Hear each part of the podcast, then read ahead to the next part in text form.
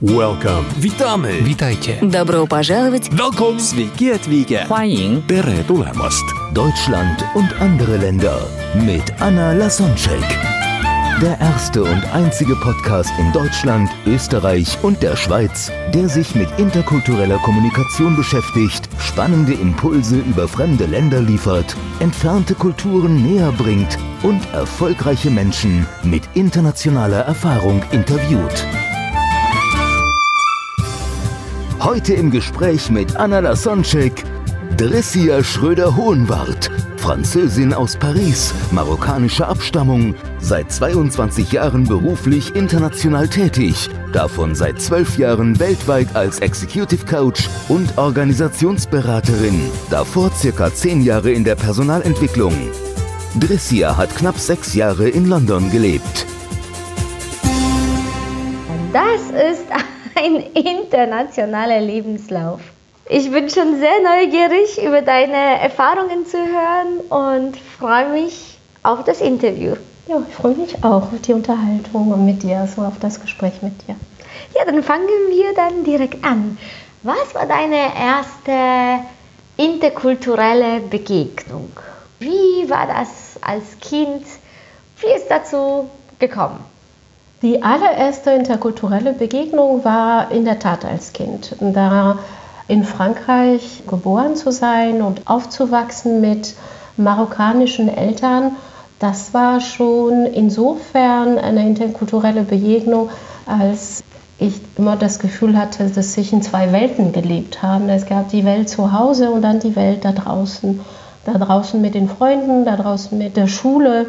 Ähm, das war teilweise anders, weil zu Hause wurde Arabisch gesprochen und in der Schule Französisch. Und äh, genau, das war die allererste interkulturelle Erfahrung und ja, und seitdem habe ich einige andere Erfahrungen gesammelt. Mhm.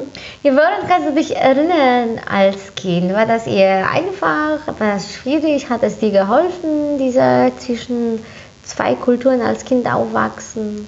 Wie war das? Eigentlich war es einfach, weil als Kind habe ich dann nicht so viel darüber nachgedacht. Das war ich, ich bin da, ich habe mich da in zwei Welten bewegt und habe gar nicht gemerkt, dass ich da in zwei Welten war. Ich kann mich erinnern, dass ich meine Eltern, ja, so, so sich, dass sie sich unterhalten haben und ich hätte da hinterher gar nicht gesagt, welche Sprache das war, weil haben sie sich auf Französisch unterhalten, haben sie mich auf, was, auf Arabisch was gefragt. Das hätte ich damals gar nicht gewusst, weil das war für mich so normal. Mhm. Die Welt draußen drin, es gab kein draußen und drin, es war nur ja, unterschiedliche Farben und als Kind ist man sehr, sehr anpassungsfähig irgendwie. Mhm. Ja, so ist das als Kind. Und dann bist du nach Deutschland umgezogen. Wie kam es dazu? Oh, das ist, das ist die Liebe. Das, ist, das war mein Mann. Damals war er noch nicht mein Mann, aber ich habe ihn in Paris kennengelernt. Ja, seit, seit äh, elf Jahren trage ich auch seinen Namen. Ja, wir haben uns einfach vor 23 Jahren kennengelernt. Und ja, nach einiger Zeit habe ich beschlossen, jetzt gehe ich nach Deutschland ja. und versuche einfach so ein anderes Leben zu führen mit ihm. Und so, so war es und so ist es bis heute. Ja, du hast dann Arabisch, Englisch und Französisch gesprochen. Wie war das mit Deutsch? Also wie, wie, wie, wie, kamst, wie war der Anfang hier? Wie hast du den Umzug geschafft? Nicht jede wagt so einen Schritt, einfach für einen Mann in ein fremdes Land zu ziehen. Also Arabisch habe ich damals nicht mehr so gut gesprochen. Ich habe es besser verstanden, als ich jetzt gesprochen mhm. habe. Es hat sich da irgendwie so eingespielt bei uns zu Hause, dass äh, die Eltern Arabisch gesprochen haben und die Kinder Französisch. Und so hatten wir zwei Sprachen zu Hause. Und so, als ich äh, nach Deutschland kam, habe ich kein Deutsch gesprochen. Ich hatte zwar Deutsch in der Schule, aber damit konnte ich nicht viel anfangen. Und das war schon neu anfangen. Mit Sprache, mhm. mit Kultur, mit Umfeld, mit anderen Gewohnheiten. Es war meine erste große interkulturelle Erfahrung bewusst wahrgenommen. Als Kind habe ich das gar nicht bewusst wahrgenommen. Mhm. Ja, was war dann dein erster Kulturschock hier in Deutschland? Kannst du dich noch daran erinnern, oh, ja. was dich so überrascht hat? Ja, ja, das ist, Deutschland war vor 23 Jahren oder 24 Jahren, als ich da zum ersten Mal hier war, so irgendwie ein anderes Deutschland als heute. Das war gefühlt weniger international und da war entsprechend die, ähm, ja, der Schock auch größer für mich, weil mhm. Ich habe sehr wenig Leute damals kennengelernt, die Englisch gesprochen haben. Französisch sowieso nicht und Englisch auch nicht. Es gab keine Möglichkeit, auch so schnell Leute kennenzulernen, weil die Internetverbindungen waren nicht, noch nicht so, so weit. Mhm. Und ja, das Essen war anders. Ähm, alles, alles, so wie man sich begrüßt, äh, was man da macht oder nicht macht, was sich da richtig oder schlecht anfühlt, war, war wirklich alles, alles sehr anders. Obwohl wir Nachbarländern sind, war das gefühlt damals sehr anders. Ich glaube, in den Jahren, in, im Laufe der Jahrzehnten hat sich das auch ein kleines bisschen abgeglichen, mhm. ausgeglichen, dass man voneinander viel mehr ge, ja, gelernt hat und sich besser versteht. Aber damals war, war der Unterschied zwischen den beiden Ländern noch, noch größer, mhm. fand ich. Mhm. Jetzt sind die Öffnungszeiten in den Läden ähnlich, die Art und Weise, wie man sich anzieht, ob das hier in Deutschland ist oder in Frankreich ist, relativ ähnlich, zumindest die sichtbaren Sachen sind mhm. viel ähnlicher mhm. als damals, wo, mhm. wo, wo man das sofort sehen konnte, ach, man ist in Deutschland, da ist mhm. so irgendwie haben die andere Geschäfte und alles läuft eigentlich hier anders. Wenn du zurückblickst und dich daran erinnerst, wie waren deine Anfänge hier? Du hast mit deinem Mann dann Englisch überhaupt oder Deutsch gesprochen? Englisch. Englisch, Englisch. Zuerst, das heißt, du warst alleine, mit, also der Mann geht zur Arbeit? War nicht einfach, fand ich nicht lustig. Ich bin so eher ein kommunikativer Mensch und auf einmal hatte ich dann niemanden zum Kommunizieren. War nicht lustig. Nee, die, der Anfang war, war, war nicht einfach wegen der Sprache, aber auch wegen der ganzen Gewohnheiten, Verhaltensgewohnheiten und Essgewohnheiten und mhm. hat eine große Anpassung gebraucht. Mhm. Ähm, ich habe sofort einen Sprachkurs angefangen, dann nach und nach so auch. Ich weiß noch, als ich, als ich hier war, dass ich da irgendwelche Post-its überall in der Wohnung hatte, um überhaupt die deutschen Wörter kennen, so zu lernen, so was, was ein Kühlschrank ist, was ein Tisch ist und das war, das war lustig. Also die Leute, die uns besucht haben, haben Post-its überall in der mhm. Wohnung gesehen mhm. und äh, mit deutschen Wörtern und Übersetzungen auf Französisch. Mittlerweile ist es nicht mehr ein Thema, aber damals war das schon ein Thema. Nicht ja. nur die Sprache, aber auch die mhm. anderen Gewohnheiten. Ja, die Sprache und dann du hast auch Verhalten angesprochen. Mhm. Was ist dir aufgefallen an Verhaltensweisen bei den Deutschen? Was war anders? Was für mich bis heute und damit kokettiere ich. Aber was für mich bis heute eine Herausforderung ist, und ich bin schon sehr, sehr lange in diesem Land und sehr lange mit meinem Mann verheiratet, und ähm, ist ähm, die, die Kommunikationsgewohnheit, äh, unterbricht man sich oder unterbricht man sich nicht?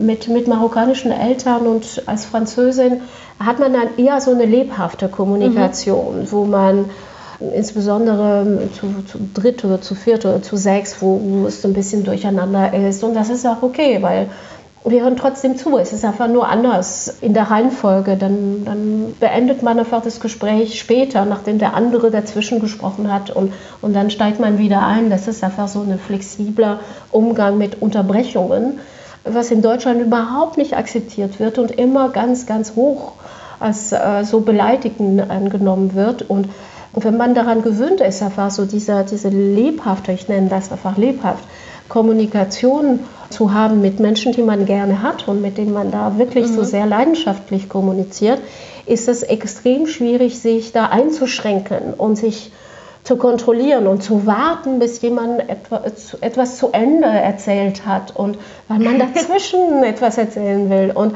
und so entsteht auch so eine Kommunikation. Ja. Und das ist, das ist in Frankreich und auch in Marokko, aber in, in Frankreich auch eine andere Art des Umgangs damit, was man äh, eher lebendig äh, nennt und weniger und gar nicht beleidigen. Das ist. Mhm. Ähm, ja, so zeigen genau. wir das Interesse, Interesse genau. an der Person, an dem Thema, dass sie genau. energievoll engagiert dabei sind dabei und sind, oft genau. auch mit äh, Körperberührung umarmen ja, genau. oder, oder jemanden kurz irgendwie am, am Arm fassen. anfassen und so weiter. Und, und, auch eine andere Nähe, so auch ein anderes Gefühl für Nähe, ähm, auch räumliche Nähe. Und ich bin nicht nur Französin, sondern ich habe auch diesen marokkanischen Wurzeln, was noch südländischer ist in der Art zu kommunizieren, mit viel Gesten, mit viel Körpernähe und so weiter. Und das war für mich am schwierigsten, dieser, mhm. mich zurückhalten, abwarten, aufpassen, dass ich niemanden beleidige. Das hat für mich viel Energie gekostet, mhm. diese, dagegen zu steuern. Ja. Und mittlerweile habe ich eine mittlere, so einen Mittelweg gefunden. Leute, die mich gut kennen und auch die anderen wissen, dass ich ab und zu einfach so lebhaft kommuniziere und das ist auch in Ordnung. Mhm. Ja, und wenn du dich noch zurückerinnerst, was hast du vermisst aus Frankreich oder von den marokkanischen Wurzeln hier in Deutschland? Gibt es etwas, was dir einfach so besonders gefehlt hat? Naja, wenn man, wenn man in einem äh, fremden Land ist, das Erste, was man vermisst, sind die Menschen. Die Menschen, die man kennt, die Menschen, die man liebt, die, die man gerne um sich herum hätte und die man da nicht hat. Das ist, ja. das ist für mich, zumindest für mich war das das Erste. Du ähm, musstest alles von neu aufbauen. Alles, alles neu aufbauen. Das hat, das hat äh, so, so ziemlich viel Zeit gebraucht. Und auch die, diese, ja, diese, diese tiefere Nähe, wie man, auch diese Art der Kommunikation, wie lange man braucht, um da einzusteigen in eine Beziehung das habe ich auch vermisst, weil man geht viel schneller in die Kommunikation und man guckt später, ob das wirklich so eine Freundschaft für das Leben ist oder nicht. Aber erstmal, man geht in Kommunikation mit jemandem. Und in Deutschland war für mich nach meiner Wahrnehmung aus der französischen Sicht und war alles so zurückhaltend, alles so gedämpft irgendwie. Und ich habe aber auch aus dieser Zeit sehr, sehr schöne und lange Freundschaften, aber bis sie zu Freundschaften geworden sind, das hat lange gedauert. Mhm. Und, und das war für mich aus der damaligen Zeit, da fand ich verständlich, warum sind die so zurückhaltend, warum sind, sind die desinteressiert. Das habe ich auch miss, missinterpretiert. Ich habe erst später äh, viel mehr über interkulturelle Themen verstanden und, und konnte das auch einordnen. Aber wenn man als Mensch alleine irgendwo ist und man auch mit solchen Verhaltensweisen begegnet wird, ist es nicht so lustig am Anfang. Ja, genau. Ja, und was gibt es an Deutschland und an den Deutschen, was du wertschätzt? Was meinst du, könnten die anderen Länder, in dem Fall, deinem Fall, die Franzosen und Marokkaner von Deutschen lernen? Die Verbindlichkeit, was ich da sehr, sehr oft erlebt habe, das schätze ich sehr und die, die Klarheit der Kommunikation in vielen Fällen. Mhm. Ja, und das hat was Zuverlässiges, was ich. Natürlich gibt es Ausnahmen und natürlich gibt es äh, so einzelne Personen, die sich da anders verhalten, aber ich habe da viel, ja, so, so viel ja, zu, zuverlässige Menschen kennengelernt, wo man sagt, okay, das ist, man kann sich auf diese Beziehung verlassen. Mhm. Und zwar ja, so richtig dauerhaft. Und man kann auch über Sachen sprechen. Auch diesen Tiefgang der Gespräche. Es ist nicht so oberflächlich wie manchen anderen Beziehungen, die ich dann möglicherweise in der Welt auch erlebt habe. Da habe ich sehr, sehr schöne, sehr, sehr viel Tiefgang mhm. auch hier erlebt. Und das, das weiß ich zu schätzen, weil das entspricht auch meinem, meinen Bedürfnissen und meinen Werten. Ja, ja, deine Vorliebe aufgrund von dem, woher du kommst. Genau. Das ist dir sehr vertraut. Ja, du sagst auch schon so über, über andere Länder. Deswegen, was meinst du, könnten die Deutschen von den anderen Ländern lernen? Das, das kann sich auch ein bisschen äh, wie, wie, wie, wie Klischees anhören, aber ich habe wirklich sehr, sehr viel auch in meinem Beruf heute als, als Executive Coach und als systemische Beraterin und Organisationsberaterin habe ich mit sehr, sehr vielen Kulturen zu tun.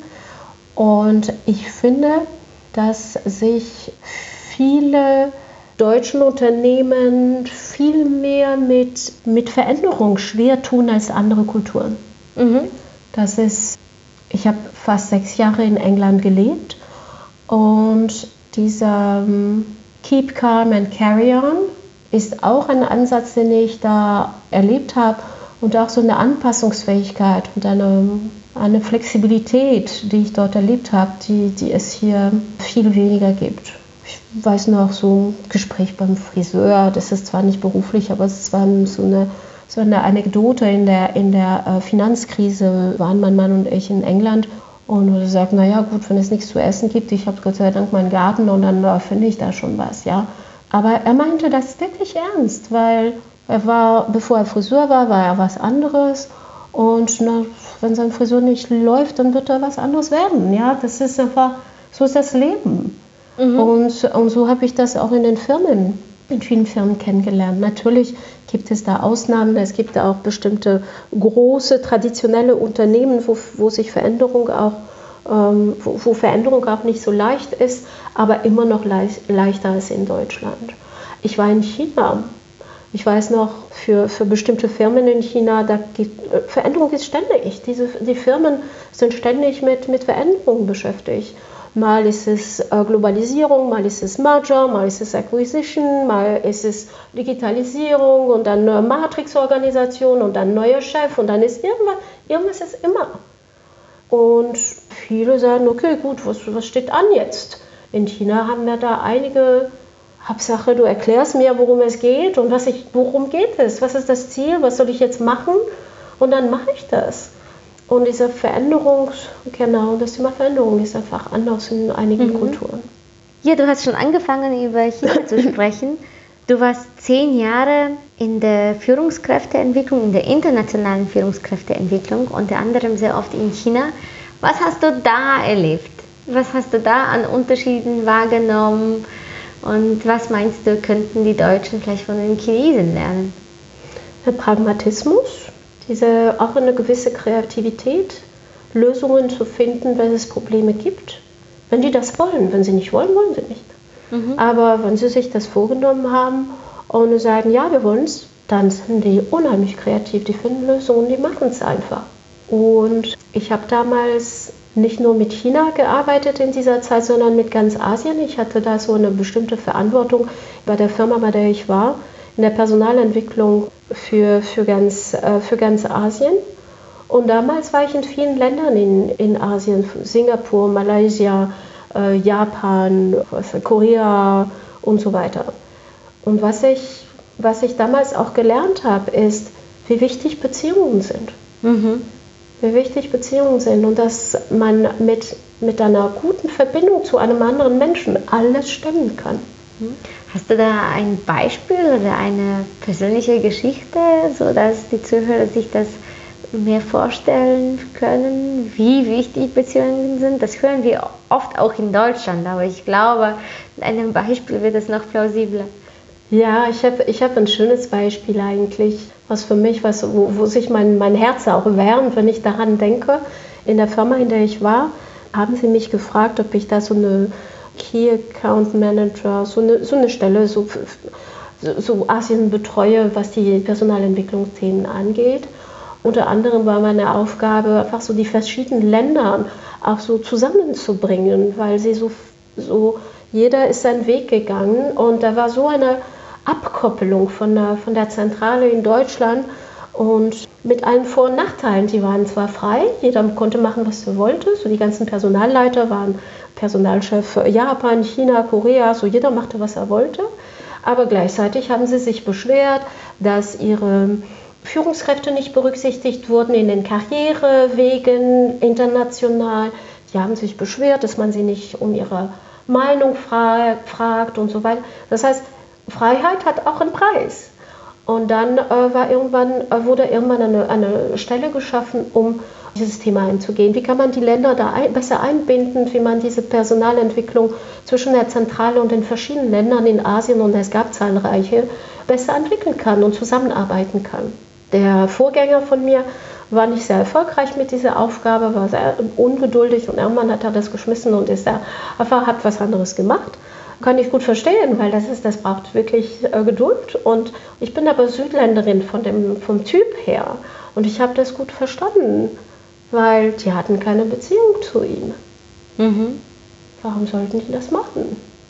Und dann habe ich damals mit meinem Chef, einem Deutschen, vereinbaren, aber ein Deutscher, der sehr viel Affinität hatte mit Asien und die Kultur gut kannte, sagt, gib mir bitte Zeit. Verlangt nicht von mir sofort Ergebnisse. Ich bringe die Ergebnisse aber nicht sofort. Gib mir Zeit, Sachen aufzubauen. Und er hat mir die Zeit gegeben.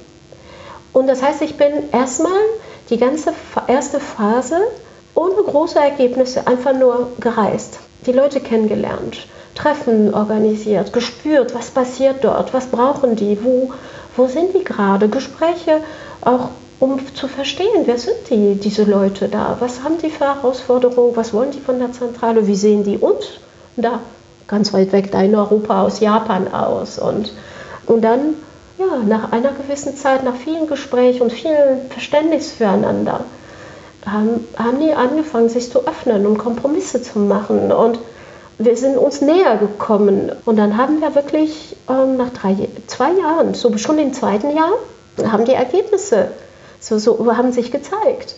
Die Leute sind zu Workshops gekommen, die haben da auch dabei getragen. Da war auf einmal so ein ganz anderer Austausch zwischen den Ländern. Das war auch nicht so einfach, an einem Tisch Japan und, Japan und China und Korea zu haben, da die drei Länder.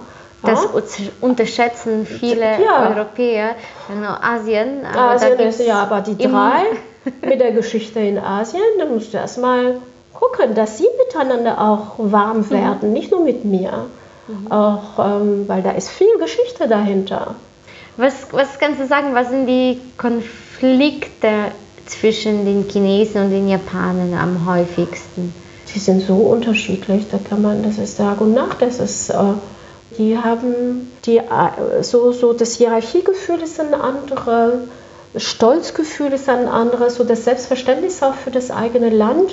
Damals war China nicht so stark, wie es heute ist. Und da war auch das, ja, die Identität, ich bin Chinese in der Welt, nicht so stolz wie heute. Heute, ich bin Chinese in der Welt. Ja, äh, Chinese, China ist eine große Macht jetzt.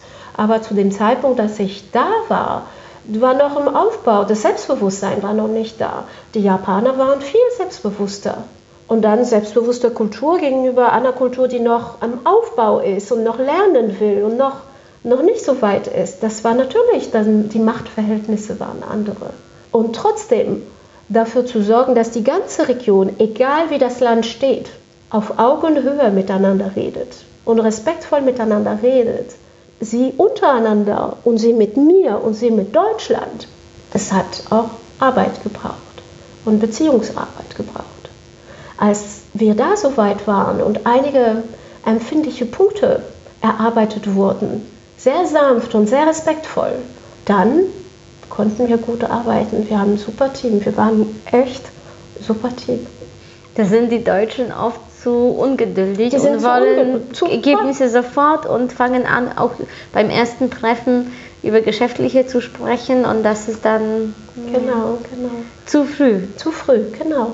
Und ich hatte Gott sei Dank einen Chef damals, der da ein Verständnis dafür diese Kulturen hat und auch nicht unnötig bei mir Druck gemacht hat. Der wusste, ich bin schon zielstrebig und ich will genau das Gleiche, was er will. Aber ich hatte schon sofort gespürt, wenn ich da zu schnell gehe, mache ich alles kaputt und ich, ich brauche nicht mehr hin, hinreisen. Mhm. Welche Tipps würdest du dann den deutschen Firmen geben, die Kontakt mit asiatischen Ländern haben? Verstehen. Verstehen, nicht nur das Land verstehen, sondern auch das gegen, die Person gegenüber, die Organisation gegenüber verstehen. Ja, was haben die für Bedürfnisse? Was brauchen die auch? Warum sind die in Kontakt mit ihnen? Was wollen die von diesem Gespräch mit ihnen? Und da sich in die Lage zu versetzen von, von dem Gegenüber. Was, warum sitzt er da mit ihnen? Sie brauchen was, er braucht was und was, oder sie braucht was wie, wie, welchen Weg kann man gehen, um da so eine Win-Win-Situation zu haben? Und nicht nur mit Macht. Manchmal kann man mit Macht, aber man hat die Macht nicht immer. Manchmal ist es einfach, da geht man mit, mit Macht ran. Ich habe mehr Geld, ich habe mehr Macht, ich habe hab die Entscheidungshochheit, ich bin der Große und die Große. Aber ja, es geht auch anders. Mhm. Und manchmal muss es auch anders gehen. Weil manchmal habe ich die Macht nicht und trotzdem will ich etwas erreichen. Mhm. Ja, du bist auch Coach unter anderem für Airbus, Daimler, RWE, Siemens, Puma. Du hast schon vielen Führungskräften geholfen, dann genau über die Grenzen zu kommunizieren.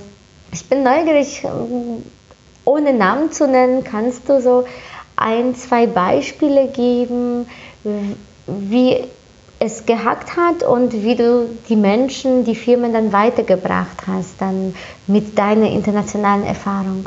Ich bin Coach für Führungskräfte, aber auch für Teams und für Organisationen. Und ich habe im Laufe der Jahre mit diesen vielen Firmen gearbeitet in unterschiedlichen Rollen. Wie ich da helfe, ich bin ein sehr intuitiver Mensch und arbeite viel weniger mit Methoden, obwohl ich ein paar auch in der Tasche habe, als mit Situationen und mit Menschen und mit, ja, mit dem, was da im Raum ist, was man dann manchmal nicht nennen kann, was aber eine sehr wichtige Rolle spielt. Und manchmal gibt es Themen, die genannt werden, aber die nur scheinbar die Themen sind. Und wenn man anfängt, sich da zu unterhalten, merkt man, oh, es gibt viele andere Schichten dahinter. Und da bin ich jemand, der auch die Sachen anspricht oder fragt und mein Empfinden auch teilt. Sehr, sehr oft geht es um Verbindung zwischen Menschen. Die Leute, mit denen ich arbeite, sind alle unheimlich klug. Da ist immer, ob ich jetzt mit einem einzelnen Menschen arbeite oder mit einem Team oder mit 60 Leuten oder 200, ich weiß, da ist unheimlich viel Intelligenz da. Aber manchmal wird diese Intelligenz zu rational benutzt. Und da gibt es eine andere Form von Intelligenz, was total ignoriert wird. Die menschliche Intelligenz, diese, die, diese, diese Verbindung zwischen den Menschen, die man auch braucht, weil es einfach nur mit dem Intellekt und mit dem Kognitiven nicht reicht. Das, das reicht manchmal nicht. Und da bin ich gut, glaube ich, ja, ich, ich, ich spüre das, wenn da so diese menschliche Intelligenz noch ein bisschen Unterstützung braucht drunter. Ich vertraue auf der Intellekt intellektuellen Intelligenz, das sind hoch, hoch ausgebildeten, hoch äh, so, so intelligenten, erfahrenen Menschen. Ich arbeite mit Top-Managern, die extrem viel Wissen und Erfahrungen haben und erlebt haben. Und, aber manchmal fehlt ein Gefühl für sich selber, ein Gefühl für, das, für Mitmenschen, ein Gefühl für Beziehungen, für Emotionen, für, ja, für das, was uns auch als Mensch ausmacht, auch in Organisationen. Und auch wenn man hunderte von Leuten hat, reicht es nicht auch nur intellektuell da an die Themen ranzugehen. Da braucht man eine authentische Kommunikation, eine gute Wahrnehmung von Situationen, Respekt füreinander. Eine Menschsein in Organisation braucht man und dass man das auch bewusst wahrnimmt. Und manchmal fehlt es. Mhm. Genau. Meistens hat jeder von, von Tränen irgendwie so eine besondere Geschichte oder einen Auftrag gehabt, auf den dann wir stolz sind. Also was, das ist bei dir so ein Auftrag oder ein, ein Fall, eine Situation, wo du den Kunden weitergebracht hast und du, wenn, wenn du daran zurückblickst, einfach sehr stolz auf dich sein kannst. Auf individueller Ebene gibt es sehr, sehr schöne Geschichten, so wie, wie man da zu, zu jemandem einfach wird, der so, so, so eine Verbindung findet, der sich bisher noch nicht so gespürt hat.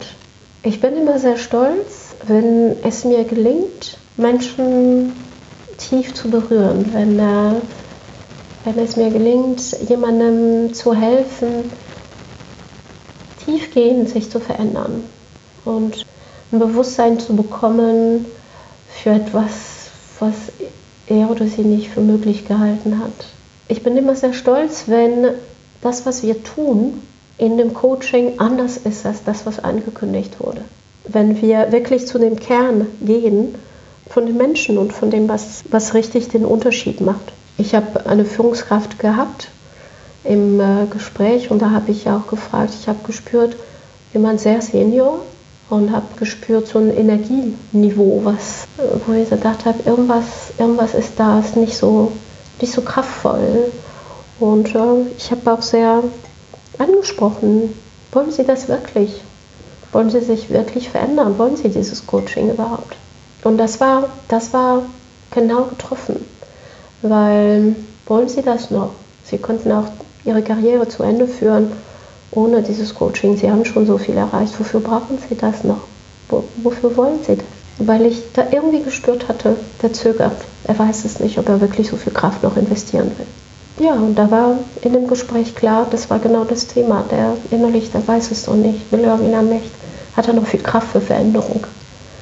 Und das, die Antwort hat er nicht gegeben. Da sage ich, ich muss die Fragen mitnehmen. Und dann habe ich nichts mehr von ihm gehört. Und irgendwann, ich war beim Einkaufen oder ich weiß nicht, wo ich war, da kriege ich einen Anruf und er war dran und hat gesagt, ja, danke für die Frage. Ich will es. Mhm. Das ist eine bewusste Entscheidung. Das war eine bewusste Entscheidung, weil ich wusste, alles andere war nicht notwendig, war, war, war, war unnötig. Und das war eine be bewusste Entscheidung für die. Und es gibt so viele von diesen Momenten, weil das ist, das, das ist die, die Seele vom Coaching, einfach solche Momente zu treffen, wo es wirklich eine, einen Unterschied macht. Und, äh, und solche Momente kann man auch im Team haben. Ich weiß noch, ein Management-Team, da sitzen wir alle zusammen. Das war so eine größere, relativ größere Truppe. Und dann sitzen die alle da. Wir kommen einfach nicht weiter. Wir waren 20 Leute oder so.